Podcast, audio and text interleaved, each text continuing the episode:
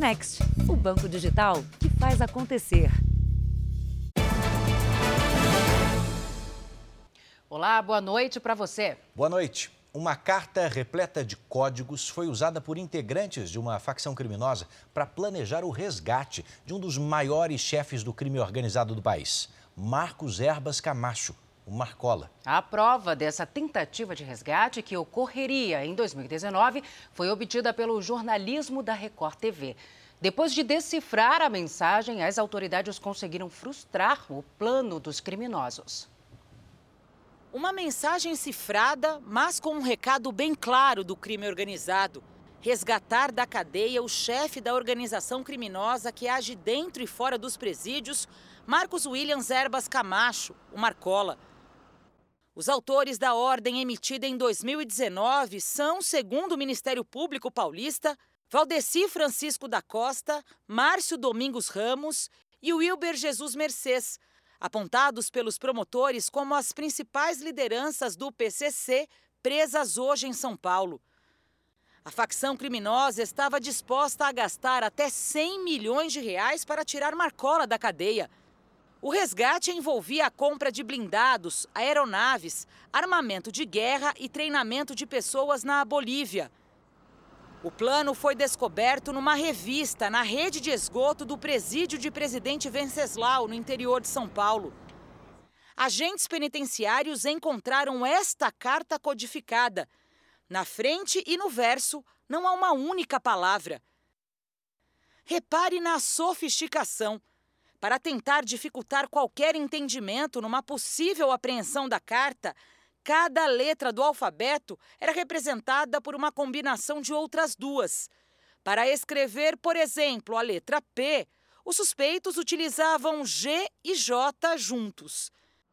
A carta criptografada foi decifrada por policiais e pelo setor de inteligência da Secretaria de Administração Penitenciária. Os investigadores descobriram que, além dos códigos, os suspeitos usaram codinomes para dificultar a investigação. Marcola era identificado como Barba de Sapo. O Ministério Público não tem dúvida de que os três suspeitos seriam os responsáveis pelo plano de resgate de Marcola. De dentro da cadeia, eles dividiriam as tarefas e dariam as ordens. Os três foram denunciados por associação criminosa.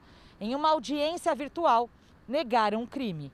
Uma perícia feita na carta apreendida indicou que as anotações apreendidas partiram do punho de Valdeci da Costa e de Márcio Domingos Ramos. De acordo com o Ministério Público, Marcola teria ordenado que, caso o resgate não fosse concluído em alguns meses, os integrantes da facção deveriam fazer o levantamento da rotina de agentes públicos responsáveis pela transferência dele para um presídio federal. Esses agentes deveriam ser executados. Veja agora outros destaques do dia. Em Dubai, presidente Bolsonaro busca mais parcerias comerciais e reclama do preço do petróleo. No último dia da COP26, países aprovam acordo para limitar aquecimento do planeta. Ônibus de turismo tomba em rodovia de São Paulo e deixa mortos e feridos. Fim de ano multiplica negócios na fronteira do Brasil com o Paraguai. E a produção de azeite movimenta a economia no interior gaúcho.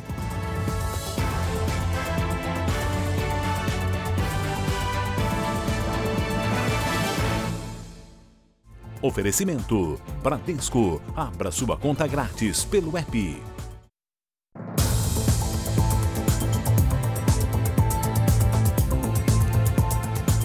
Jovens estão usando aplicativos de entrega para conseguir comprar bebidas alcoólicas. É, mas o Procon de São Paulo vai exigir que as plataformas tenham uma fiscalização mais rígida.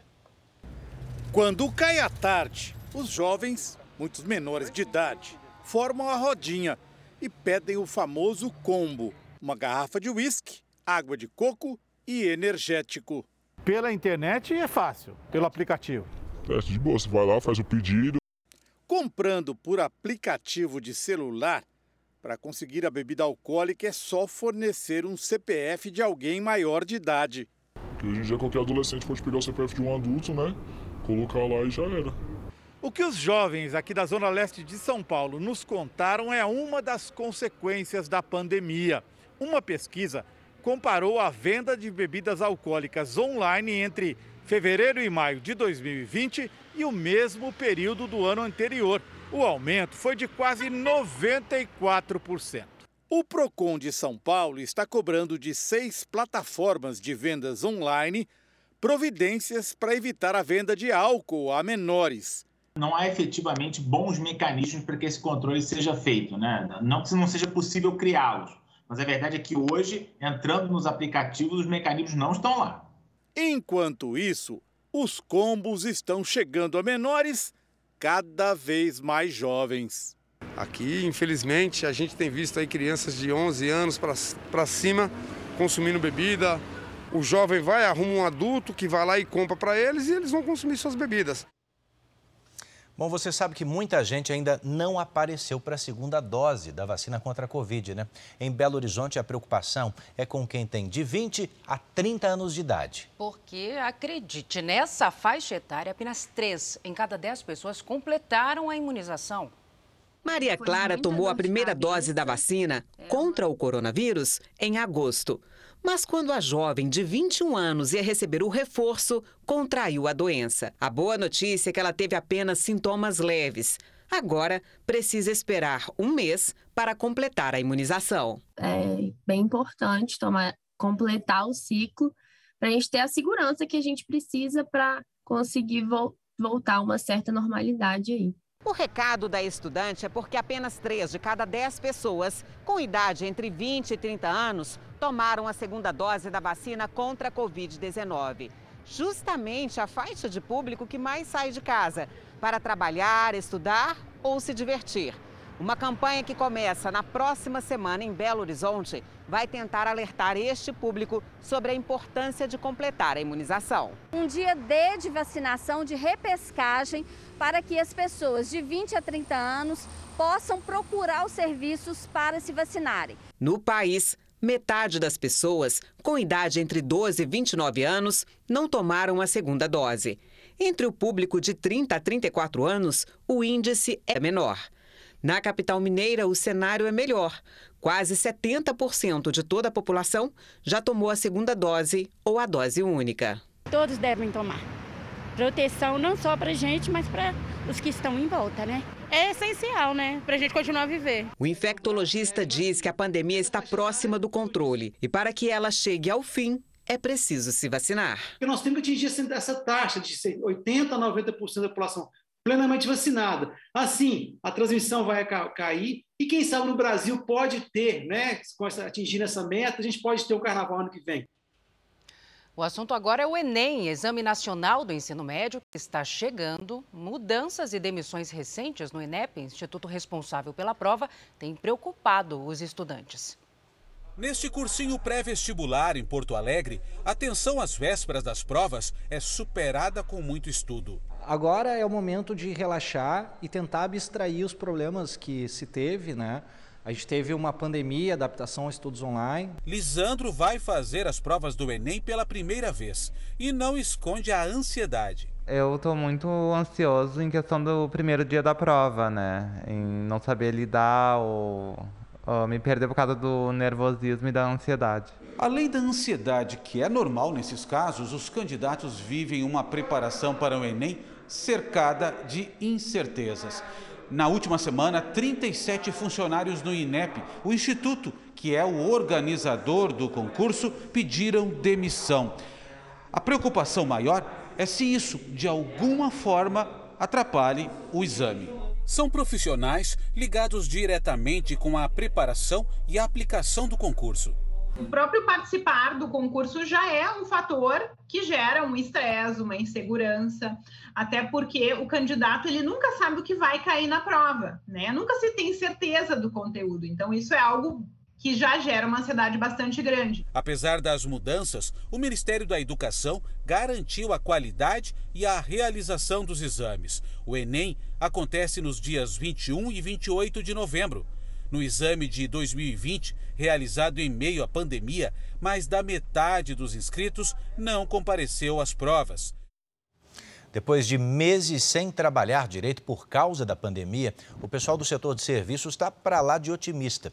E no último ano, o Rio de Janeiro foi a capital que mais abriu vagas de emprego em bares e restaurantes. O Roberto e a Tainá são casados e ficaram um ano desempregados. Agora o sorriso está nos olhos. Há 15 dias foram contratados por esse restaurante no Rio. Ele como garçom e ela como recepcionista. A gente está muito feliz, foi a melhor coisa que aconteceu, acho que foi o melhor Natal que nós vamos ter esse ano, né? de todos os anos que, que tiveram. No auge da pandemia, o João, proprietário do restaurante, demitiu os 30 funcionários. Agora conseguiu não só recontratar todos, como aumentou o quadro. De dois meses para cá, foram 16 novas contratações. A gente está se recuperando, obviamente, mas a gente precisa estar tá sempre entendendo os sinais do mercado para poder estar tá se antecipando, porque eu não posso deixar para fazer essas contratações quando o público já estiver aqui. Eu preciso estar tá contratando, capacitar eles, é, treinar a equipe. O Rio lidera a lista de capitais brasileiras que mais abriram vagas de trabalho no setor de bares e restaurantes no último ano, seguido de São Paulo, Fortaleza e Curitiba. A explicação para essas contratações pode estar no avanço da vacinação e na proximidade do verão. Como o Rio de Janeiro é uma cidade onde as pessoas têm muito contato com a natureza, o setor acredita que depois de um dia de praia, todo mundo procure um bar ou um restaurante para relaxar. Nesse quiosque na praia de Ipanema, na zona sul da cidade, 67 pessoas foram contratadas nos últimos dois meses. A gente está com a população muito vacinada e uma queda bem forte uhum. do número de contaminação e internações. Então, isso tudo tem gerado um, um, um momento bom para o nosso setor. E os lojistas estão comemorando o reaquecimento do comércio em Ciudad del Leste, no Paraguai. A cidade é muito conhecida pelos brasileiros que querem fazer compras. É, a ponte da amizade que liga os dois países ficou fechada, você sabe, por sete meses. A crise provocada pela pandemia tirou o emprego de muita gente, então a expectativa nesse final de ano é recuperar o prejuízo. Em uma das fronteiras mais movimentadas do país, o vai e vem de carros, motos, ônibus e vans aos poucos vai retornando ao normal. A fila para atravessar a ponte da amizade entre o Brasil e o Paraguai é um sinal de que a região voltou a receber turistas e comerciantes. Santana Mangueira da Paraíba, lá no sertão. Vamos lá, vamos, vamos ter essa experiência a primeira vez. Nós atravessamos a pé os 550 metros da ponte. Aqui conhecemos a dona Ivonete, que faz esse trajeto três vezes por semana. Minha vida. Aqui é meu ponto de ganhar pão. Assim como ela, centenas de pessoas de vários estados vêm para a fronteira em busca de produtos mais baratos para revender. São chamados sacoleiros, que levam a vida nesse trabalho de formiguinha, trazendo o que podem dentro do que é permitido por lei. Hoje, a cota por pessoa é de até 500 dólares, ou R$ 2.700. Ainda não é o movimento pré-pandemia, mas desde que as fronteiras foram reabertas, a quantidade de gente aqui nas ruas do Paraguai vem aumentando. Os lojistas dizem que hoje a circulação de pessoas por aqui está perto de 70% do que era antes e apostam nas vendas de fim de ano para a retomada da economia local. Nem o dólar alto tem impedido a volta dos turistas. Ainda está compensando aqui comprar no Paraguai. O que, que deu para levar? Ah, um som para as meninas, aí, uma caixinha de som para o quarto, aí algumas coisinhas assim. Essa loja fez promoções para atrair os clientes. A média de computador aí que a gente está vendo é 50% mais barato. Foz do Iguaçu e Cidade del Leste ficaram isoladas por sete meses consecutivos no ano passado, como nunca havia acontecido. A crise provocada pela pandemia fez dezenas de lojas fecharem e muita gente perdeu o emprego. A hotelaria, principalmente, que é uma grande contratadora de mão de obras, que empregava mais de 27 mil pessoas, está fazendo essa retomada das contratações e os lojistas, já avisando o final de ano, estão recontratando seus funcionários que eram presentes nas suas equipes. E olha aqui, o Supremo Tribunal Federal proibiu as reeleições sucessivas de presidentes de tribunais de contas. Isso pode interferir na cidade do Rio de Janeiro, por exemplo, onde o mesmo presidente do Tribunal de Contas foi reeleito dez vezes. Juristas acreditam que as decisões assinadas por ele em quase duas décadas poderão ser revistas.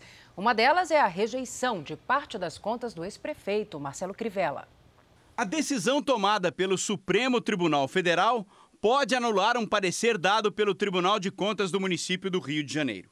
Por unanimidade, os ministros entenderam que a reeleição para a presidência de Assembleias Legislativas e Tribunais de Contas dos Estados só pode acontecer uma única vez, de maneira sucessiva. A relatora do processo, a ministra Rosa Weber, entendeu que essa medida evita a perpetuação da mesma pessoa ou de um grupo no poder.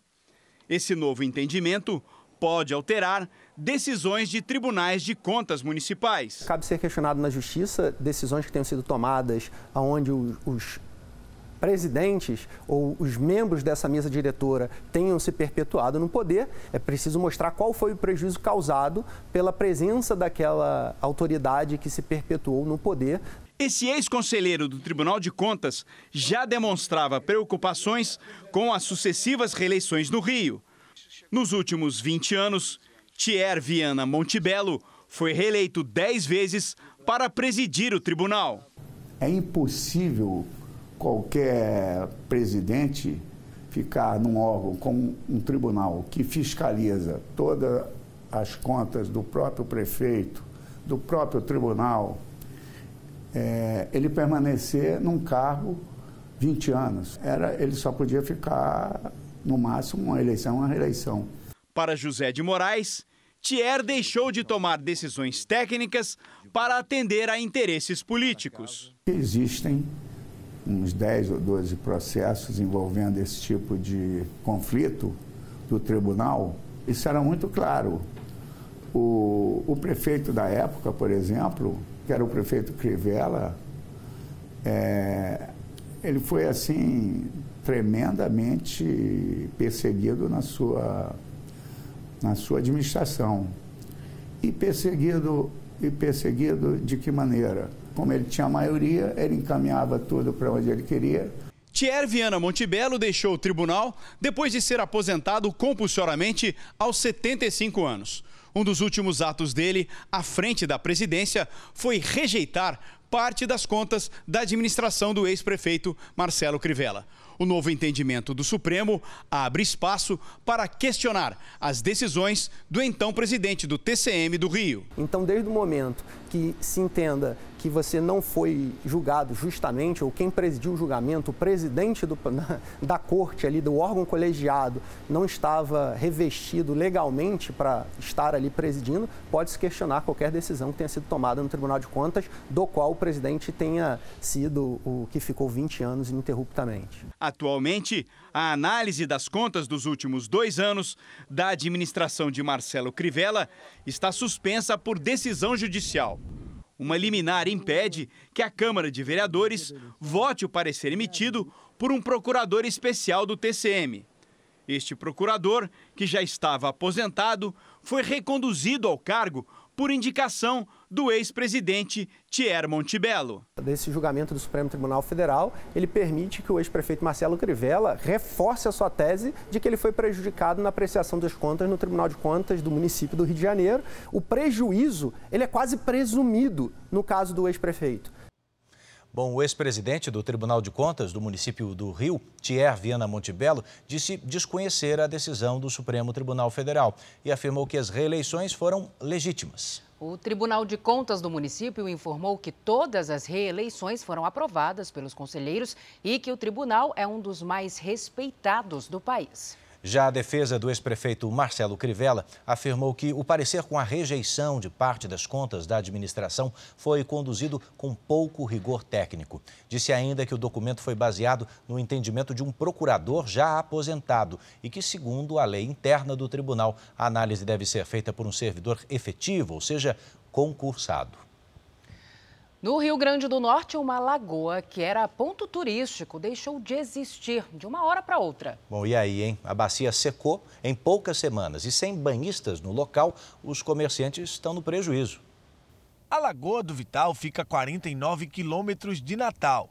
Localizada no município de Macharanguape, o local é um dos principais pontos turísticos do litoral norte de águas claras e limpas, além de um banho tranquilo, a lagoa que já atraiu turistas do país todo secou. Há três semanas a gente que veio vendo que o nível dela baixando bastante, a gente ficou bastante preocupado, né? A cada dia mais que passava, ela secava mais o nível e de uma semana para outra ela secou zerada, sem nenhum pingo d'água. O sumiço do local paradisíaco obrigou Mara a demitir alguns funcionários. Aqui conosco trabalhavam seis pessoas ao total, né? Eu, meu esposo, é, duas cozinheiras e dois garçons. E, infelizmente, não podemos é, ficar com todos. Com a Lagoa Seca, os turistas sumiram. E muitos comerciantes que atuavam no local vendendo bebidas e petiscos tiveram que procurar outro lugar para trabalhar. Dona Bernadette é cozinheira e agora está trabalhando numa barraca no Rio Peracabu, também no município de Macharanguape. Ela conta que lá tem menos turistas. Pois é, a gente estava lá, lá dava bastante movimento. Infelizmente lá secou, né? A gente tínhamos que se mudar e vir para Peracabu. É um pouco difícil, mas para frente vai melhorar, né? Outras lagoas do Rio Grande do Norte também estão apresentando diminuição no nível da água. Em Nízia Floresta, na Grande Natal, a Lagoa do Bonfim está com 47% da capacidade de armazenamento. O Instituto de Gestão das Águas do Estado está investigando as causas da Lagoa do Vital ter secado. Os comerciantes esperam que, com a chegada das chuvas, o local possa voltar a receber banhistas. Minha reserva já até para o próximo ano. Se Deus quiser, agora só estamos esperando de Deus, primeiramente, para poder mandar uma chuvinha boa e poder encher. Agora veja essa história. Perto dos 60 anos, uma diarista do Rio de Janeiro está realizando o grande sonho da vida, entrar para a universidade. E que sonho, hein? A gente está falando de uma realização que parecia impossível bem pouco tempo atrás. Cresci é, com esse sonho, dizendo, né? Um dia eu vou à escola.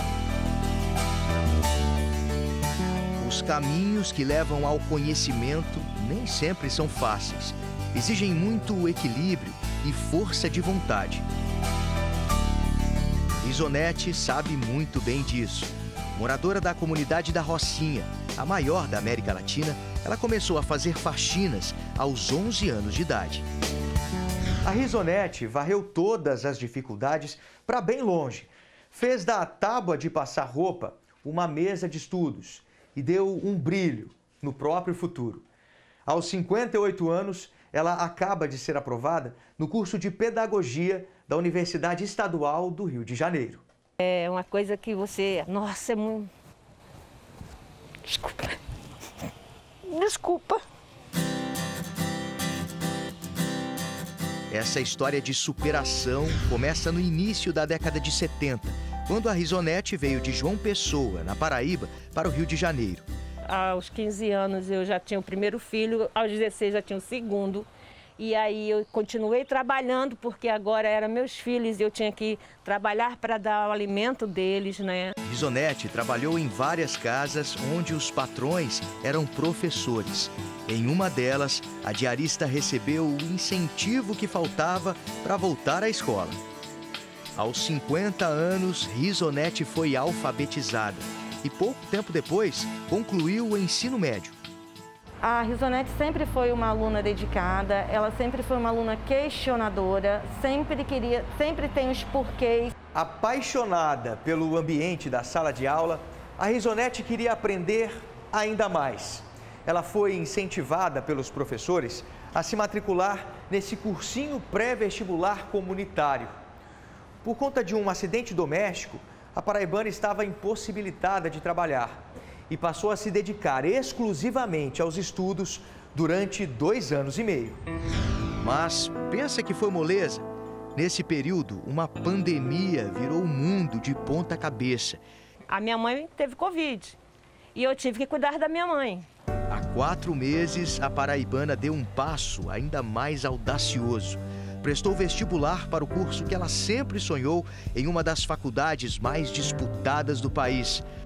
Quando eu vi meu nome, meu filho, aí tu imagina. Assim. Foram várias vezes, várias vezes. Ainda faço isso de vez em quando, para ter certeza se meu nome está lá mesmo. Eu vou lá na lista olhar. A Risonete mora sozinha nessa kitnet simples. Depende de um auxílio do governo e das doações de amigos. Foi assim que ela começou a montar a própria biblioteca e a sonhar com um universo de oportunidades. Eu penso, me imaginando dentro de uma sala de aula e eu ensinar alguém ali, tu imagina? O exemplo que ela é pra gente, entendeu? Eu acho que isso é, tem muito a dizer sobre a falta de oportunidades e com apoio a gente pode ir muito mais longe. Esse sorriso largo é de quem sabe que a jornada está apenas começando. Seja como a água que passa por entre fendas.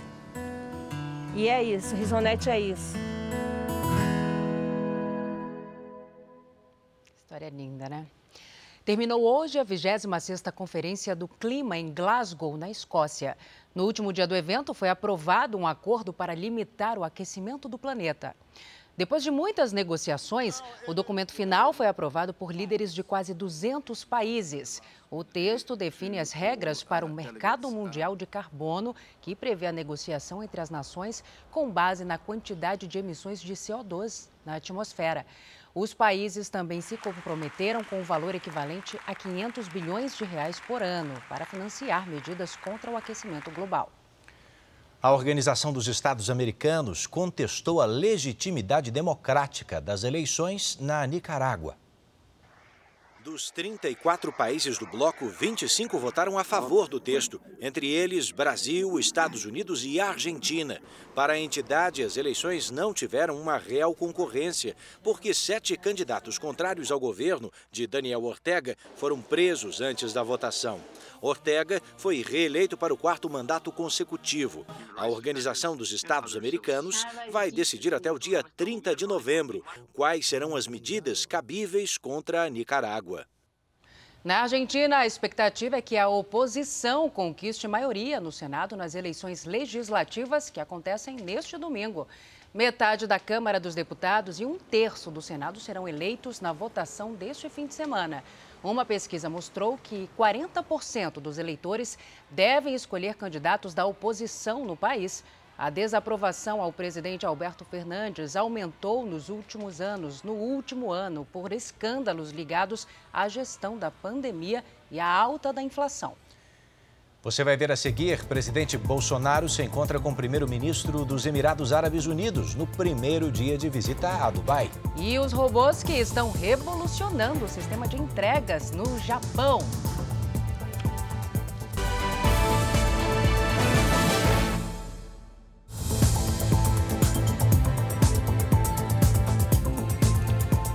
Presidente Jair Bolsonaro chegou hoje a Dubai, primeira parada na agenda de compromissos que ele vai realizar pelo Oriente Médio. Ele se encontrou com o primeiro-ministro dos Emirados Árabes Unidos.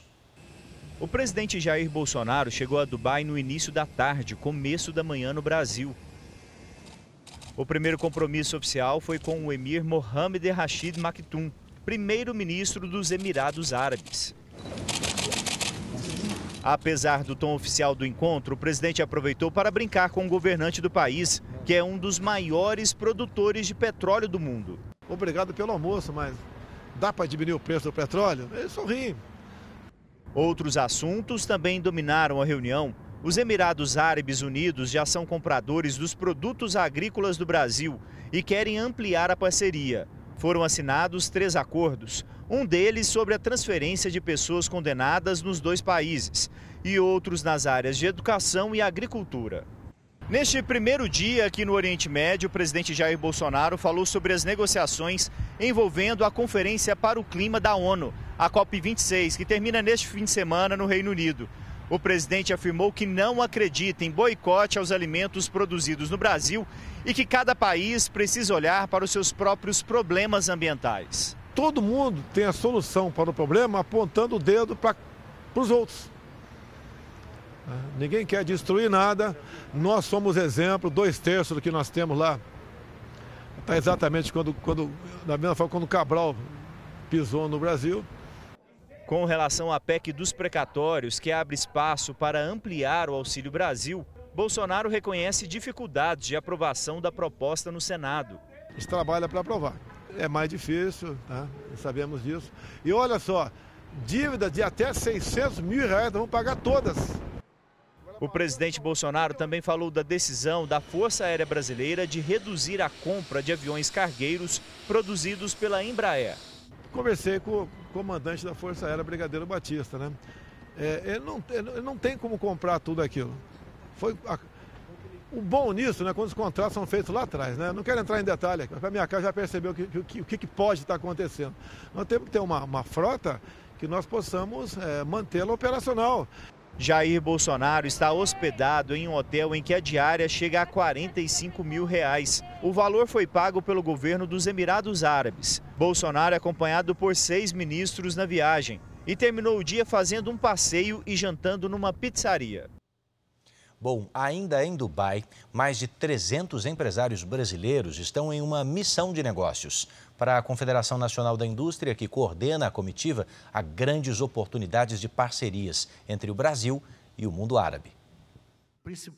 O presidente da CNI, Robson Braga de Andrade, abriu o encontro para 320 representantes de 230 indústrias e instituições brasileiras. Ele disse que o mundo mudou com a pandemia e que é preciso um novo olhar para os mercados em expansão. A gente tem procurado tornar o Brasil um país com um ambiente propício aos negócios, um ambiente adequado para que nossas empresas sejam mais competitivas e possam concorrer é, de igualdade é, no mundo, numa economia global e concorrer também não só fora do Brasil, mas competir com essas empresas internacionais dentro do nosso próprio país. A gente pretende apresentar para eles o que, que nós fazemos, o que, que nós é, produzimos, de que maneira nós podemos nos integrar nas cadeias produtivas do mundo árabe.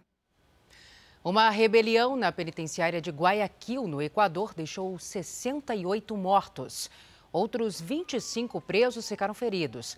Na mesma prisão, 119 detentos foram mortos após violentos confrontos no final de setembro. Segundo o governo, os dois massacres foram provocados por facções rivais ligadas ao tráfico de drogas. Bom, a seguir a gente te mostra como é que foi o acidente de ônibus numa rodovia de São Paulo que deixou seis mortos. E a iguaria italiana com sabor único e preço salgado, a trufa branca.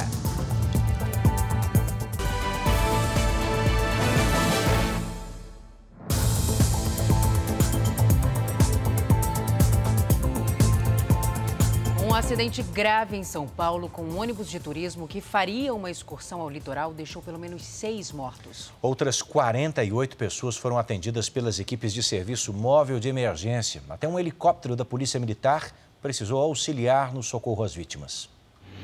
O ônibus de dois andares levava 66 passageiros da cidade de São Paulo para Paraty, no Rio de Janeiro. O acidente aconteceu no meio do caminho na altura do quilômetro 75 da rodovia Oswaldo Cruz, que liga Taubaté a Ubatuba, no litoral norte paulista. O Corpo de Bombeiros confirmou a morte de seis pessoas, entre elas uma criança. 47 passageiros ficaram feridos. Alguns foram arremessados para fora do veículo, outros ficaram presos nas ferragens. Um grande esquema de resgate foi mobilizado para socorrer os feridos. Eles foram levados para unidades de saúde em três cidades da região. A pedido da Prefeitura de Ubatuba, alguns feridos, depois de liberados do hospital, foram levados para a Igreja Universal da cidade, onde receberam apoio de voluntários. O motorista foi internado. Esta mulher que participava da excursão é prima dele. Sempre trabalhou no turismo, né? Essas coisas de viagem, ele sempre gostou, sempre viajou, sempre fez viagens longas, né? E essa deu nisso aí. O trecho de serra da rodovia tem pista simples e muitas curvas. Por isso, desde 2014, é proibido o tráfego de ônibus e caminhões. Segundo o Departamento de Estradas de Rodagem, o motorista foi alertado sobre essa restrição por um funcionário do DR alguns quilômetros antes de chegar ao início da serra no sentido litoral. Ele fez o retorno no local permitido e cerca de dois quilômetros adiante, quando já estava em direção ao interior, aconteceu o acidente. Testemunhas relataram que o motorista teria desviado de uma caminhonete que vinha na contramão. A manobra fez ele perder o controle. Mas as causas do acidente ainda estão sendo investigadas pela polícia. De acordo com a Artesp, agência que fiscaliza o transporte rodoviário no estado, o ônibus estava com as licenças em dia. A empresa Arca Turismo, que tem sede em São Paulo, informou ter providenciado atendimento imediato às vítimas e que o ônibus foi fretado para fazer uma viagem de um dia com destino ao litoral. A gente já estava planejando muito tempo essa viagem, né? A gente estava super empolgado para viajar, é, super empolgado para conhecer o lugar que a gente nunca tinha ido. E a gente se dê conta de uma tragédia dessa, a gente não esperava. O trânsito, que já era intenso por conta da véspera de feriado, ficou interditado boa parte do dia. O ônibus só foi retirado da pista quase 10 horas depois do acidente. Bom, vale lembrar de dados da Confederação Nacional de Transportes, que mostram o seguinte: as regiões Sul e Sudeste são as recordistas em acidentes rodoviários com vítimas. Ontem, em Minas Gerais, um acidente com um micro-ônibus deixou uma pessoa morta e mais 15 feridas.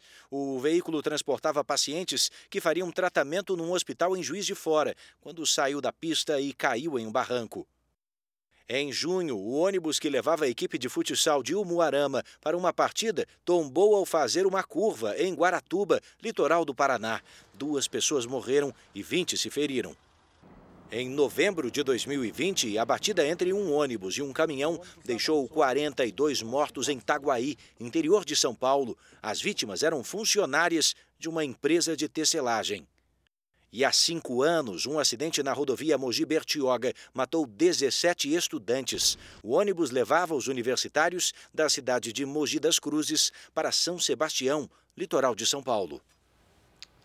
Em Joinville, Santa Catarina, um show do fanqueiro MC Pose terminou em confusão. Segundo testemunhas, o tumulto começou no final do show. Nas imagens é possível ver o momento em que duas mulheres discutem e logo em seguida partem para a agressão. Em pouco tempo, a briga aumenta. Um jovem foi ferido com uma faca. Em nota, a casa de shows lamentou o ocorrido, mas reforçou que o espaço havia sido alugado para terceiros. A polícia vai usar as imagens nas investigações. Há cinco dias, em outro show do MC Pose, em Belém, houve confusão.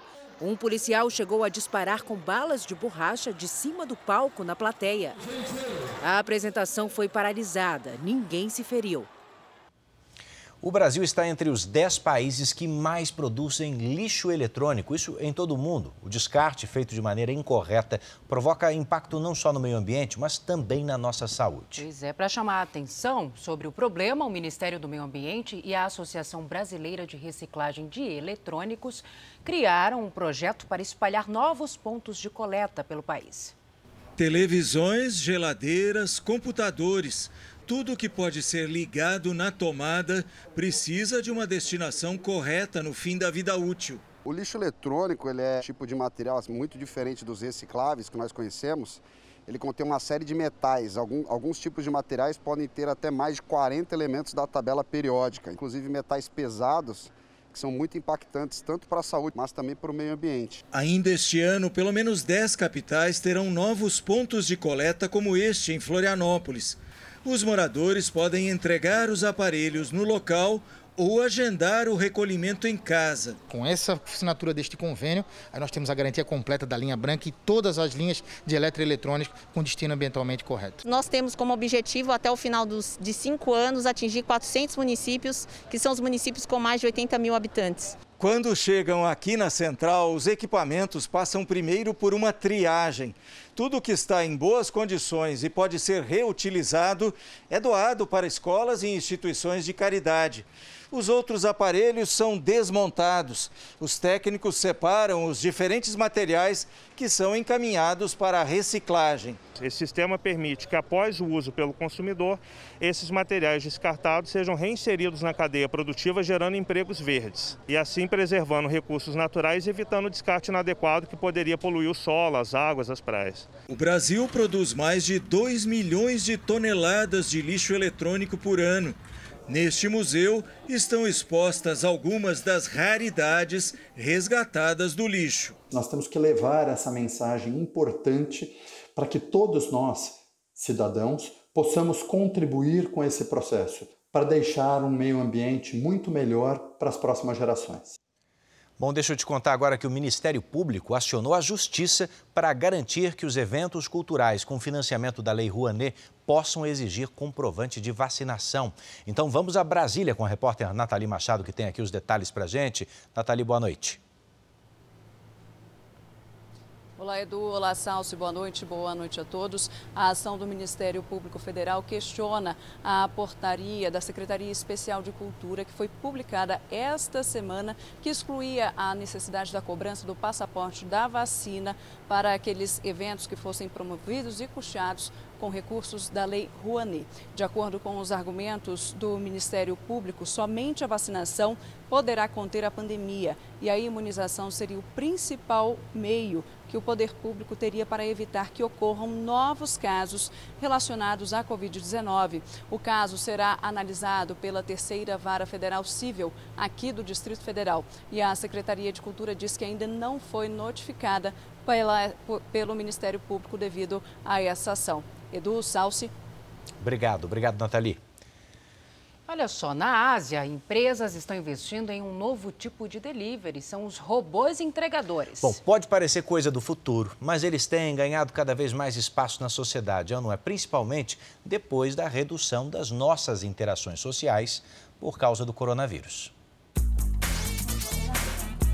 De simples ajudantes a protagonistas em uma sociedade que ficou cada vez mais isolada em meio à pandemia.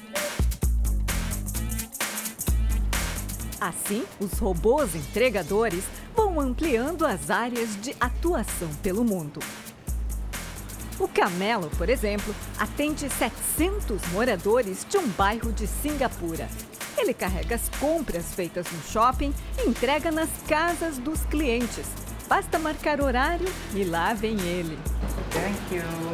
Oh, nice. Os robôs são equipados com sensores tridimensionais, uma câmera e dois compartimentos, cada um capaz de transportar até 20 quilos de produtos. E todos os itens são desinfectados aqui dentro com lâmpadas ultravioleta. Seja ajudando a carregar as compras, entregando presentes aos hóspedes, como faz este robô num hotel do Japão. Ou até mesmo dando carona para pessoas com dificuldade de mobilidade. Eles estão por todos os lados. No Japão, onde a falta de mão de obra é crônica, os robôs entregadores já vinham trabalhando desde antes da pandemia. Mas agora a demanda aumentou muito mais. É o caso do Deliro, que está sendo treinado até para entregar cartas. Quando o robô vem com as encomendas, é fácil pegar os produtos aqui dentro. Ele pede para colocar a chave que vem pelo telefone celular, um QR Code. E pede para abrir a porta. A gente tanto pode enviar como receber as encomendas de lojas e supermercados. Essas máquinas convivem com os seres humanos. Por isso, estamos sempre aperfeiçoando para que sejam aceitos da melhor forma possível. Para isso, a importância de detalhes como sensores para captar os movimentos ao redor, a expressão dos olhos e as mensagens que ele fala. No Japão, a lei de trânsito ainda não permite que esses robôs trafeguem livremente pelas ruas. Mas, segundo este funcionário, que vem trabalhando há dois anos no desenvolvimento do delírio, falta pouco para isso acontecer. Logo, esses robôs serão tão comuns quanto os celulares ou computadores. O impasse político entre a União Europeia e Belarus deixa mais de duas mil pessoas na fronteira dos dois países. O bloco europeu acusa o presidente Vladimir Putin de cooperar com a crise, mas o líder nega envolvimento nas negociações. Em entrevista a um canal de televisão, Putin responsabilizou os países ocidentais pela crise e disse que o bloco deve conversar com o presidente de Belarus, Alexander Lukashenko, para encontrar uma solução. O primeiro-ministro polonês afirmou que Putin é o cérebro por trás da crise. A Europa acusa o presidente de Belarus, Alexander Lukashenko, de pressionar e encorajar os migrantes a entrarem ilegalmente na União Europeia pela fronteira da Polônia. A OTAN considera as ações de Belarus um esforço para minar a segurança no bloco. Enquanto isso, cerca de duas mil pessoas, vindas principalmente do Oriente Médio, continuam retidas na fronteira entre Belarus e Polônia.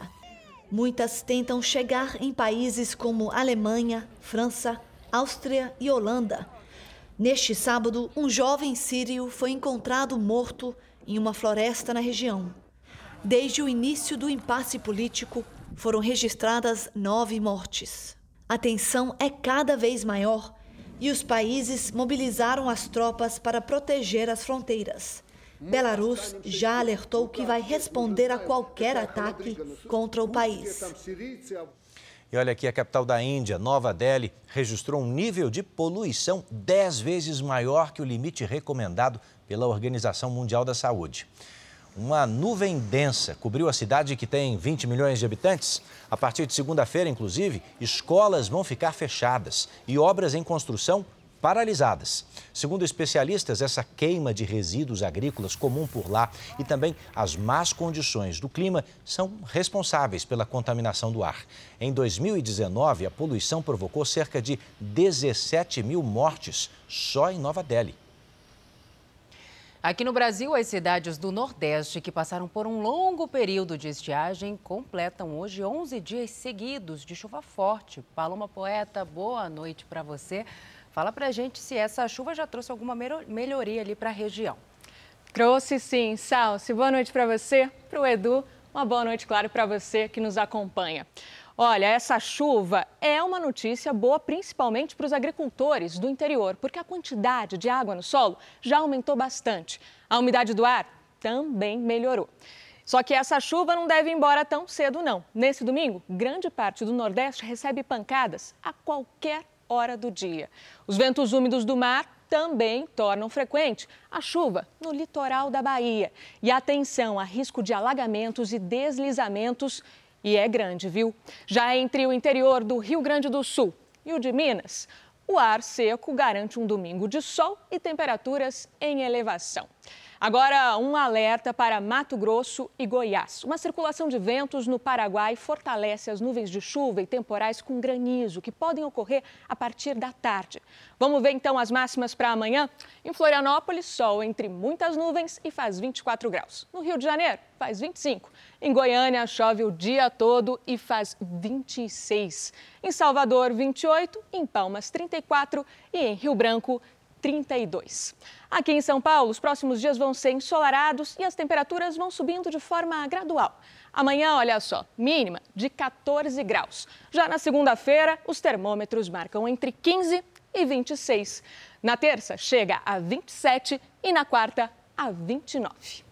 Você sabe que aqui no Tempo Delivery quem manda é você. Então o Cleiton está chegando para saber a previsão em Ceilândia, Paloma, lá no Distrito Federal. Claro, manda mesmo. Vamos para lá então, Edu. Oi, Cleiton, tudo bom? Por aí a previsão para os próximos dias é de sol com chuva a qualquer hora do dia. As temperaturas também não mudam muito. Olha só, na terça-feira a máxima é de 25 graus. Tá chegando a Mari, que quer saber como é que fica o tempo, sabe onde? Em Cascavel, não no meu Paraná, mas lá no Ceará. Cascavel, no Ceará, é para lá que a gente vai então. Oi, Mari. Por aí também tem previsão de sol e calor com chuva, mas deve ser rápida e fraca passageira mesmo. Os termômetros não devem marcar menos do que 24 graus, não, viu? E na segunda-feira chega a 30. Participe do Tempo Delivery você também pelas redes sociais. Você já sabe, mas não custa lembrar? Só mandar a sua mensagem ó, com a hashtag você no JR. Salso e Edu, um bom domingo para vocês e até a próxima. Para nós. Para nós todos, brigadíssimo. E olha, está na hora da gente saber quais são os destaques do nosso encontro amanhã, no Domingo Espetacular. Gasolina nas alturas e os crimes na bomba. Consumidores que abastecem e fogem sem pagar e a máfia do combustível batizado. Apenas 13% em cada litro é de gasolina, o resto vocês ainda nem sabem exatamente o que é. A disputa por pedras preciosas no interior da Bahia. E é grande? Numa área de preservação ambiental, moradores de um vilarejo enfrentam grandes empresas pelo direito de explorar o garimpo. Que tal aprender a fazer uma lasanha bolonhesa igualzinha que se prepara na Itália? Pois a gente ensina no Mitos e Verdades da Alimentação. E mais, será que dá para fazer dieta comendo lasanha? Os brasileiros Avni e Matheus Fernandes entraram com latido. E esse astro inglês com a batida romântica. A mistura deu o que falar na internet e o resultado desse encontro a gente mostra nesse domingo espetacular. Depois do Canta Comigo Tim. O presidente Jair Bolsonaro reforçou hoje o apoio à prorrogação da desoneração da folha de pagamento das empresas por mais dois anos. A medida é fundamental para evitar demissões nos setores que mais empregam no Brasil. Nos Emirados Árabes, o presidente Bolsonaro voltou a falar que a prorrogação da desoneração da folha de pagamento precisa acontecer. Bolsonaro disse que a desoneração da folha de 17 setores da economia está ligada ao emprego e, consequentemente, à alimentação, principalmente no momento que o mundo atravessa. Ao final, provocou a oposição Ressaltou que o reflexo da política do fique em casa e a economia a gente vê depois começa a aparecer ainda mais. A repercussão foi imediata entre os empresários. Representantes de vários setores ouvidos pelo Jornal da Record afirmam que a publicação condiz exatamente com os argumentos apresentados por eles ao presidente da República durante uma reunião que aconteceu esta semana. A desoneração vai evitar a demissão em massa de aproximadamente um milhão e meio de pessoas. Estão tentando sair da pandemia e não havendo a prorrogação da desoneração, nós não conseguiríamos suportar um aumento de custo no faturamento em torno de 7%. Vai ser um programa generalizado de quebra de empresa e demissão. O assunto está com o Congresso. Na próxima quarta-feira, a Comissão de Constituição e Justiça da Câmara deve votar a mudança no texto. A desoneração atual deixa de valer em 1 de janeiro de 2022. A medida está em vigor desde 2011. De acordo com a lei, as empresas podem substituir a contribuição previdenciária de 20% sobre os salários dos empregados por uma alíquota entre 1% e 4,5% da receita bruta. Com o anúncio do senhor presidente da República de que prorrogaria a desoneração por mais dois anos, nós devemos adequar o nosso relatório à fala do presidente da República e buscarmos discutir no parlamento brasileiro, em conjunto com o governo federal, uma nova proposta que contemple todos os setores da cadeia produtiva. A expectativa é que, após a aprovação, o texto siga direto para o Senado e depois vá à sanção presidencial. E a partir de hoje, a Holanda enfrenta novas restrições pelo aumento de casos da Covid-19. Autoridades afirmam que enfrentam uma pandemia entre os não vacinados. Bares, restaurantes e supermercados devem fechar as portas às 8 horas da noite e o comércio não essencial às 6 da tarde. Escolas, teatros e cinemas vão permanecer abertos. Ao anunciar as restrições, o governo afirmou que os novos casos de Covid se espalham em regiões onde a taxa de vacinação é muito baixa e que estuda impedir a entrada de pessoas não vacinadas em lugares públicos. A Áustria também deve aprovar restrições para não vacinados a partir de amanhã. Apenas 65% da população do país está completamente imunizada. É uma das taxas mais baixas do continente europeu. Bom, por aqui não é que o chamado home office fez aquecer a economia em algumas cidades da região de São Paulo? Pois é, em Bertioga, uma hora da capital, só um bairro viu a população se quadruplicar Desde março de 2020, a sala é o escritório. A diferença agora é que a casa do Eduardo não é mais na capital paulista. Quero ficar aqui, quero que meu filho cresça aqui, é, num ambiente que tem brincadeira de rua, que não tem mais, né, em São Paulo, por causa de segurança. E estar tá na praia, ar puro, enfim, contato mais contato com a natureza. Ele decidiu se mudar no início da pandemia para esse bairro nobre que fica em Bertioga, no litoral norte de São Paulo. Primeiro foi para se isolar, agora é para viver. Agora é para viver. Antes do período de isolamento, eram 5 mil moradores no bairro Riviera de São Lourenço. Agora são 20 mil. O Charles, que já trabalhava como arquiteto, viu o número de projetos quadruplicar no último ano. À medida que, que entra em trabalhos para a gente, ele se fragmenta. Então, vai o ramo de marcenaria, pintura, alvenaria, elétrica, hidráulica. Então, assim, a gente acaba ganhando no trabalho e acaba gerando trabalho. Até a associação de bairro precisou se adaptar. A coleta da, do material reciclável aumentou 43%. Nós tivemos que aumentar a equipe. Todas as cidades do litoral norte paulista registraram aumento no número de moradores fixos durante a pandemia. Aqui em Bertioga, o maior crescimento, quase 30%. Tendência oposta do que houve, por exemplo, na capital paulista, que depois de três anos de alta, teve queda no número de compra e venda de imóveis. Mesmo com o fim das medidas restritivas e o avanço da vacinação, essa tendência de migração para o litoral continua. Essa mudança da dinâmica das pessoas, da sociedade, da forma de se trabalhar, gerou essa mudança no perfil do que se procura para viver. Uh, principalmente home office e assim por diante. Esses seis primeiros meses também mostram que essa tendência permanece, com menos força, mas permanece.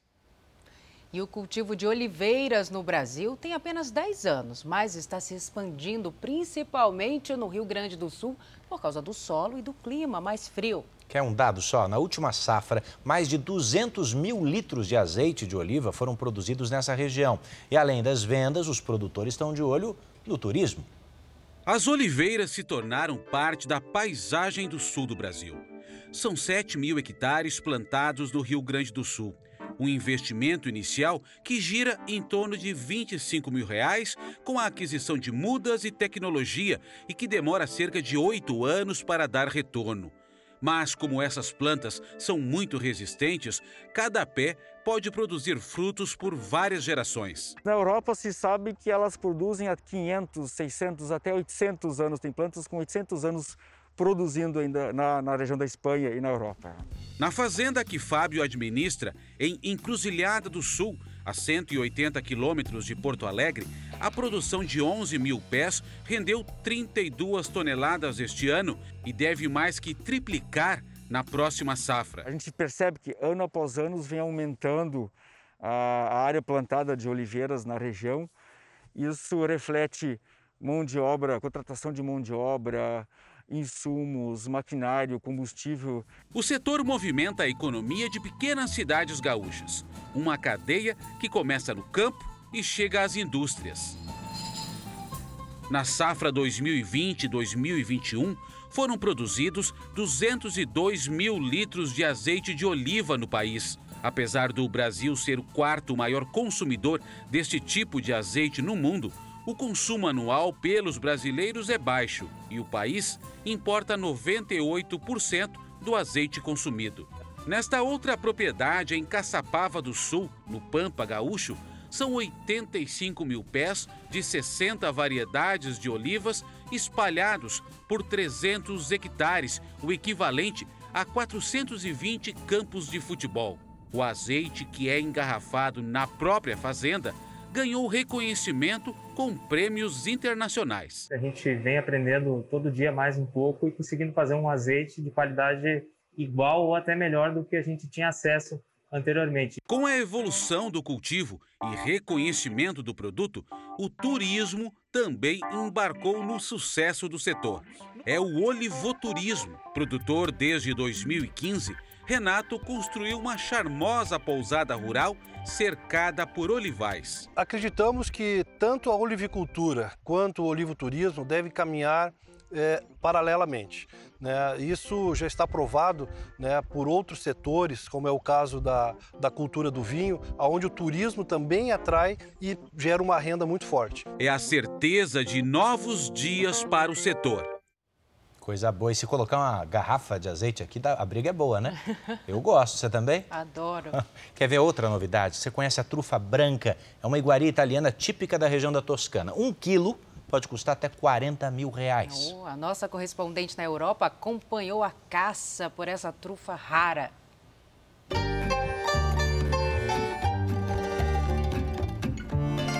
Bela paisagem da Toscana, na Itália, que se encontra um tipo de fungo, parente dos cogumelos, que é uma joia da culinária. Como se fosse um tesouro, o tartufo está embaixo da terra a época é de colheita da trufa branca, a mais saborosa, mais cara e a mais famosa da região. Na pequena cidade de San Miliano tem até estátua em homenagem a Arturo Gallerini, que teria encontrado a maior trufa branca da história, com mais de 2,5 kg. Essa brasileira que trabalha com turismo conta que a delícia desperta a curiosidade dos visitantes. Muito característico dessa zona, dessa gastronomia curiosa aqui da Itália. Então, com esse conhecimento das pessoas, principalmente pela gastronomia, pela essa alta gastronomia, a gente passou a oferecer esse tipo de passeio para que os brasileiros conheçam todo o sistema, como encontra as trufas e, como, e o porquê que ela custa tão caro e é tão amada. Quem faz a colheita da trufa não revela o local nem a quantidade encontrada para afastar a concorrência. E todos contam com a ajuda de um fiel companheiro. Essa aqui é a Gina, que caça trufa aqui na Toscana há mais de 10 anos. É pelo olfato que os cães conseguem farejar a trufa. Onde é que tá? Aí ela vai na Itália, todos os caçadores têm cadastro, um trabalho que passa de geração para geração. Foi assim com o Paulo, que revela que os caçadores de trufa são diferentes dos pescadores, que gostam de exagerar nas conquistas. Aqui, o segredo é a alma do negócio. Se eu encontro uma trufa no bosque, não conto para ninguém, afirma o caçador. Quando Gina abana o rabo, Paulo já sabe que ganhou o dia. Ah, os cães que farejam as trufas têm todas as regalias. Afinal, um quilo da iguaria esse ano vale o equivalente a mais de 40 mil reais. O motivo do preço alto está no sabor. Cozinhar a trufa branca é a especialidade do chefe Paolo. Um prato pode custar mais de 300 reais. Mas Paolo revela que muitos acham que já comeram trufa. Mas é preciso saber que muitos usam aromas artificiais e que a verdadeira trufa a gente conhece pelo paladar e não pelo cheiro. Muito delicada a tartufa, sim, sim. Esse é o talharim ao tartufo, um prato típico aqui da região. É, olha, só pelo cheirinho, hum, pena que você não pode sentir. E como eu vim até aqui, claro que eu vou provar. Vamos lá, ver se é bom. Hum. Boníssimo. Deu fome, né? A gente fica por aqui. A edição de hoje na íntegra e também nossa versão em podcast estão no Play Plus e em todas as nossas plataformas digitais. Fique agora com os melhores momentos da novela Gênesis. Boa noite, cuide-se. A gente se vê amanhã no Domingo Espetacular.